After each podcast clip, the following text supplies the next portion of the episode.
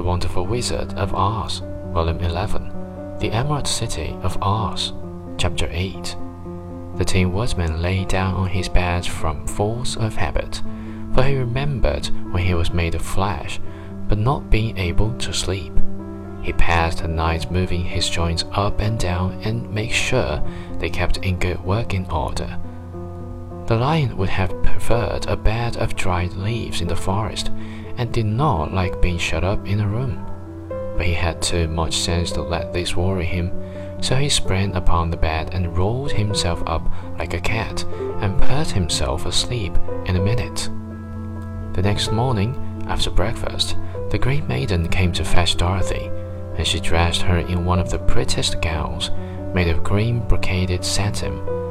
Dorothy put on a green silk apron and tied a green ribbon around Toto's neck, and they started for the throne room of the Great Oz.